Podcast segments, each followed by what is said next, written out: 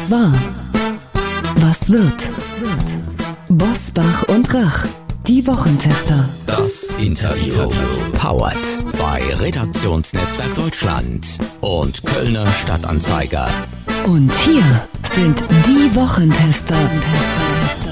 Wolfgang Bosbach und Christian Rach. Hallo und herzlich willkommen, Christian Rach hier aus Hamburg. Hallo auch von Wolfgang Bosbach aus Bergisch Gladbach. Sie hören eine Interviewfolge der Wochentester mit dem SZ-Journalisten und Buchautoren Martin Wittmann. Zwölf Vorsätze für ein Jahr. Und was daraus geworden ist, der Selbstversuch, jetzt in dieser Folge. Heute zu Gast bei den Wochentestern Martin Wittmann. Der SZ-Autor hat den Selbstversuch gewagt und ein Jahr lang das gemacht, was er immer schon mal schaffen wollte. Das Gespräch über gute Vorsätze zum Jahresauftakt und warum wir sie immer wieder brechen. Die Bilanz bei den Wochentestern.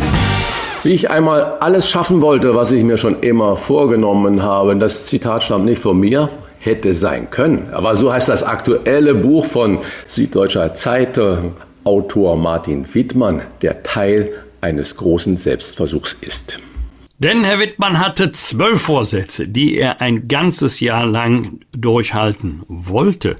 Ob und wie er es geschafft hat, das verrät er uns jetzt. Herzlich willkommen bei den Wochentestern Martin Wittmann. Guten Tag. Herr Wittmann, ein Jahr, zwölf Vorsätze. Wie kam es zu dieser Idee? Mir ging es, glaube ich, so wie ganz vielen Menschen, nämlich, dass ich eine riesige Liste hatte von, von To-Dos und von äh, ähm, Vorhaben, die ich irgendwann mal umsetzen wollte und die wurde, diese Liste wurde immer länger. Und irgendwann habe ich mir gedacht, ich probiere es jetzt mal wirklich ein Jahr lang, die, die zwölf Sachen, die mir am wichtigsten sind, zu probieren und äh, habe dann auch standesgemäß am 1.1. angefangen und versucht es bis, äh, bis 31.12. so gut wie es geht durchzuziehen. Ein Jahr lang wirklich gesünder, nachhaltiger, kreativer, mutiger, sportlicher, gewissenhafter, zupackender, zielgerichteter und engagierter zu sein. Oh, wie haben Sie sich Ihre Ziele denn ausgesucht und nennen Sie uns mal einige davon? Ähm, es war so eine Mischung aus ein paar Klassikern, die wahrscheinlich auch jeder kennt. Sowas wie Gitarre spielen und Spanisch lernen, ähm, Kochen lernen. Und es waren auch ein paar nachhaltigere dabei, sowas wie aufs Auto zu verzichten, soweit es geht, ähm, oder sich sozial zu engagieren. Ich habe auch ein Bett gebaut äh, mit dem Schreiner zusammen mit meinem Cousin.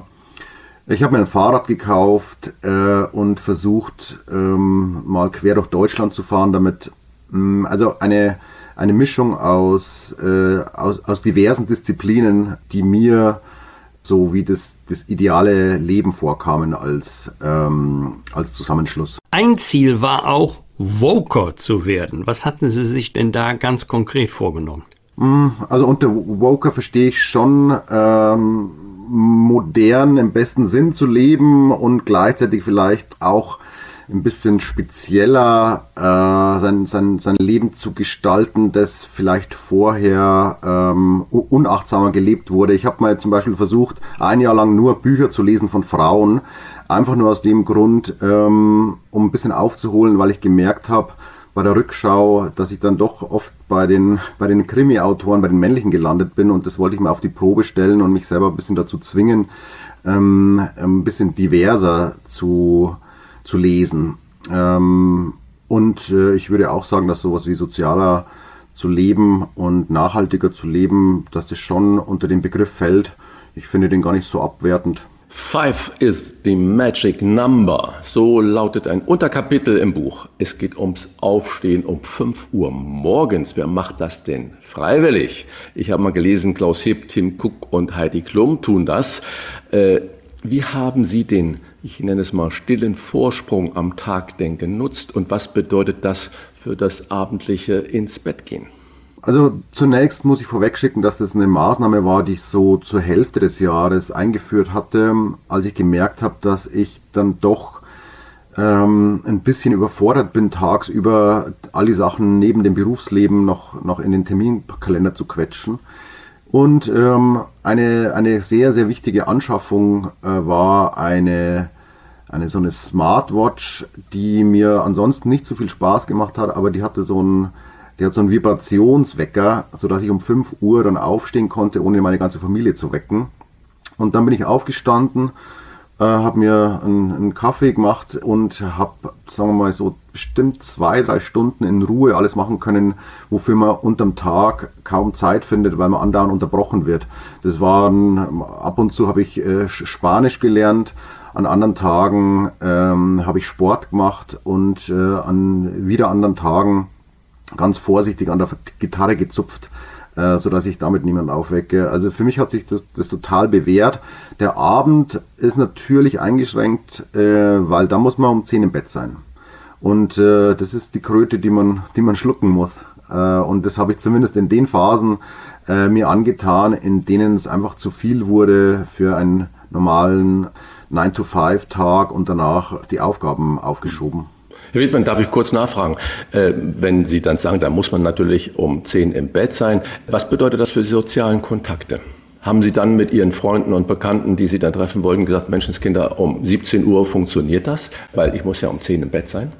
Ich habe grundsätzlich meine sozialen Kontakte nicht vernachlässigt, habe es aber ein bisschen umgeschiftet, habe die auch tagsüber öfters getroffen, ähm, zum, zum Kaffee statt auf dem Bier, zum Sport äh, statt zum Kartenspielen. Und wenn es dann so war am Abend, dass ich um 10 mich verabschiedet habe, dann war das jetzt auch kein großes Problem. Viele meiner Freunde, die haben, die haben kleine Kinder äh, und äh, denen, denen war es dann oft, oft auch ganz recht, glaube ich, äh, mal um 10 ins Bett zu gehen und nicht bis um 12 durchzuhalten und dann am nächsten Tag den ganzen Tag müde zu sein.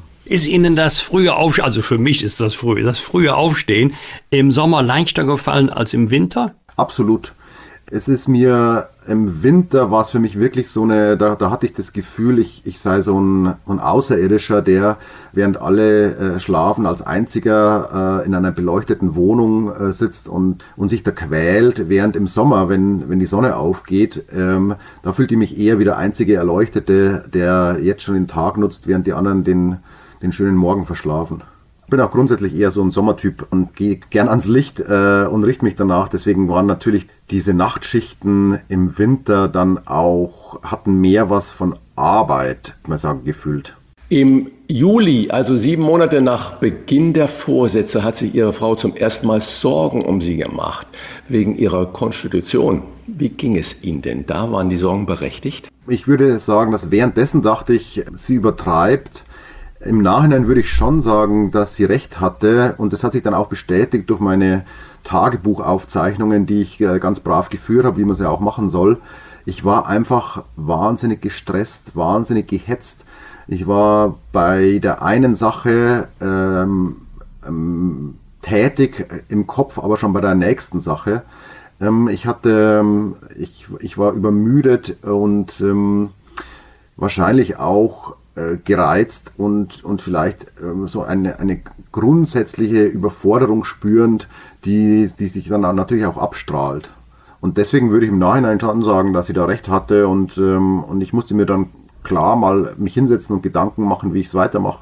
Und der 5 Uhr Plan war der, die eine Lösung und die andere Lösung war, liegt ziemlich auf der Hand, nämlich weniger zu machen.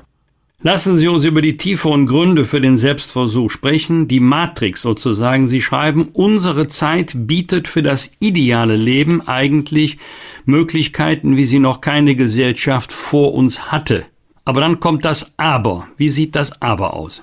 Das Aber sieht aus, dass wir für unser Leben zu viele Möglichkeiten haben und der Drang danach, diese Möglichkeiten zu nutzen, der muss zwangsläufig zu einer Überforderung führen weil wir niemals alles schaffen können, alles erreichen können, alles ausprobieren können, was dieses Leben uns bietet. Und äh, ich glaube, dieser Anspruch an uns, so viel wie möglich aus unserem Leben, aus dem Tag zu machen, da wird einem schwindlig. Und ich fürchte, man muss da ein bisschen milder mit sich selber sein und auch mal ein bisschen Mut zur Lücke erlauben, weil man sonst von einem Projekt zum nächsten hetzt, ohne wirklich glücklich zu werden. In der Soziologie gibt es den schönen Begriff, dieser Anspruch sei ein systematischer Enttäuschungsgenerator und das, das kann ich echt bestätigen. Äh, es ist dann einfach, es ist dann einfach so, man hat eins erreicht und kann sich gar nicht drüber freuen oder gar nicht äh, reflektieren drüber oder stolz sein, weil schon das nächste äh, Ziel wartet. Und ähm, und deswegen war mein, mein Selbstversuch war natürlich auch ein, ein zeitgeistiger Selbstversuch und nicht nur nicht nur einer, ähm, der, der mir jetzt ganz gut äh, in, in meinen Ego-Trip reingepasst hätte, sondern der sagt schon viel auch aus über unsere Gesellschaft. Ich könnte das ja so auch verstehen, dass ich sage, weniger ist mehr oder Belastung durch Freiheit. Sehnen sich deshalb so viele in Deutschland nach Sicherheit oder gar Beamtenstatus? Schon Jugendliche wollen ja lieber Beamte werden als selbstständig. Ist denn das zu viel an Möglichkeit eher eine Belastung als eine gefühlte Freiheit oder Entlastung?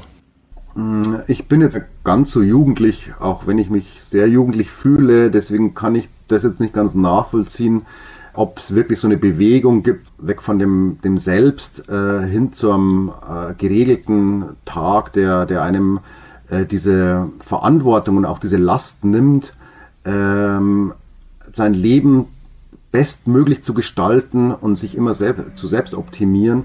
Das, das, kann ich, das kann ich jetzt nicht sagen, aber mich würde es zumindest nicht wundern. Sie haben 123 Einsichten aus Ihrem Experiment gewonnen. Können Sie uns die vielleicht drei wichtigsten Einsichten einmal nennen? Also eine sehr wichtige Einsicht ist, dass man sich glaube, dass man sich nicht zu viel vornehmen sollte. Das, was ich gemacht habe, das, ich habe es natürlich auf die Spitze getrieben und habe mir bewusst sehr viel, äh, wahrscheinlich auch zu viel vorgenommen. Ähm, ich würde, glaube ich, nächstes Mal mir nur ein oder zwei Sachen vornehmen und die dann wirklich ähm, intensiv äh, vorantreiben und mir dann daneben noch Zeit lassen für spontanere äh, Projekte oder einfach spontaneren Alltag. Der war mir in diesem Jahr nicht möglich. Das wäre das Erste. Das Zweite, was ich gemerkt habe, war, manches muss man öfters probieren, um es zur Gewohnheit zu machen. Äh, ich glaube, Gewohnheiten sind der, der wichtigste Schritt, äh, wenn man sein Leben ändern möchte. Da, das sind weniger die, die einzelnen Schweinehund-Überwindungen, sondern eher so dieses sich selbst überlisten und in den Alltag Gewohnheiten einbauen. Und da würde ich sagen, hilft es, wenn man seine Umgebung so gestaltet, dass man diese Gewohnheiten, die man vermeiden will, dass, dass man äh, mit denen nicht andauernd konfrontiert ist, also wenn man zu rauchen aufhören äh, möchte, dann sollte man bestmöglich die Zigaretten verstecken. Oder wenn man nicht nachts im Handy lesen möchte, dann sollte man das in die Schublade stecken im Flur, statt mit ins Schlafzimmer zu nehmen. Und gleichzeitig sollte man äh, Gewohnheiten, die man, die man etablieren möchte, die sollte man fördern, wenn man zum Beispiel joggen gehen möchte. Dann sollte man sich vielleicht die Jogging-Sachen so hinlegen in der Früh, dass man fast drüber stolpert und sie eigentlich wegräumen müsste, sodass man dazu gezwungen ist oder verleitet dazu ist, diese Schuhe lieber anzuziehen, statt sie aufzuräumen. Das, das wäre was. Und ähm, das dritte ist eine ganz persönliche Sache für mich. Ich, ich bin aufgewachsen als, als Sohn einer Metzgereiverkäuferin und habe äh, mein Leben lang Fleisch gegessen und ähm, habe dann von einem Tag auf den anderen diese Braten und Würste ersetzt durch Gemüse und auch durch Ersatzprodukte und das hat wunderbar funktioniert und das kann ich auch nur jedem raten, das mal auszuprobieren. Äh, es ist leichter, als man denkt und vor allem nachhaltiger als alles andere, was man persönlich machen kann. Herr Wittmann, Sie haben ja schon fast eine kleine Bilanz gerade gezogen. Mich interessiert natürlich, welcher der zwölf Vorsätze war am besten zu halten und welcher am schlechtesten? Mm, ich beginne mit dem schlechtesten, weil das ist sehr offensichtlich. Ich habe äh, mir vorgenommen, tanzen zu lernen. Und habe in diesem Jahr, das wirklich meinen Vorsätzen gewidmet war, bis zum Oktober nicht damit angefangen. Und ich glaube, das war für mich ein Zeichen, dass ich einfach kein Tänzer bin. Wenn ich, wenn ich selbst in diesem Jahr ähm, nicht, nicht zehn Monate lang mich rumdrücke, dann, dann ist es das einfach nicht. Und ähm, deswegen habe ich das gar nicht, gar nicht begonnen und von der Liste gestrichen, ohne es erreicht zu haben. Hat sich genauso erleichternd angefühlt. Das ist vielleicht auch eine wichtige Erkenntnis, dass manche Sachen, die man gar nicht machen möchte, äh, vielleicht einfach gestrichen werden sollten, statt ihnen nachzuhängen. Und was sehr gut funktioniert hat, waren mehrere Sachen und herausheben, glaube ich, möchte ich das Fahrrad fahren. Ich habe mir im Frühjahr so ein Gravelbike gekauft und eigentlich nur für eine Tour, die ich von Nürnberg nach Berlin machen wollte und dann auch gemacht habe. Aber dieses Radfahren hat mir dann so Spaß gemacht, dass ich vom Jogger zum, zum Radfahrer wurde. Und das äh, hält sich auch wie viele andere Sachen äh, bis heute. Und wann sind Sie heute Morgen aufgestanden? Hm, heute Nacht tatsächlich habe ich schlecht geschlafen. Ich bin äh, um sechs aufgestanden, aber unfreiwillig. Äh, sowas passiert auch. Und ähm, würde aber jederzeit wieder umschalten können, glaube ich, in den normalen Modus des 5 Uhr äh, Aufstehers, wenn ich merke, dass, äh, dass ich gerade so im Stress bin und äh, das macht den, den Rest des Tages natürlich auch viel entspannter. Deswegen, ich hätte kein Problem damit. Äh, ich habe mehr Probleme damit, wenn ich um drei Uhr nachts aufwache und nicht mehr einschlafen kann. Wie ich einmal alles schaffen wollte, was ich mir schon immer vorgenommen hatte, so heißt das sehr unterhaltsame und auch lehrreiche Buch von Martin Wittmann. Gegen den inneren Schweinehund in uns allen. Es ist die ideale Lektüre zum Jahresbeginn, denn Sie kennen das doch alle. Der eine oder andere gute Vorsatz ist vielleicht schon gebrochen. Vielen Dank an Martin Wittmann. Vielen Dank. Bosbach und Rach. Im Internet diewochentester.de. Das waren die Wochentester, das Interview mit Unterstützung vom Kölner Stadtanzeiger und dem Redaktionsnetzwerk Deutschland. Wenn Sie Kritik, Lob oder einfach nur eine Anregung für unseren Podcast haben, schreiben Sie uns auf unserer Internet- und auf unserer Facebook-Seite. Fragen gerne per Mail an kontakt@diewochentester.de und wenn Sie uns auf einer der Podcast-Plattformen abonnieren und liken, dann freuen wir uns ganz besonders. Hören Sie doch mal rein in unsere neue Kompaktausgabe der Wochentester bereits am Donnerstagabend ab 22 Uhr. Die neue reguläre Folge hören Sie dann am Freitag ab 7 Uhr. Danke für Ihre Zeit. Was war? Was wird? Wolfgang Bosbach und Christian Rach sind die Wochentester.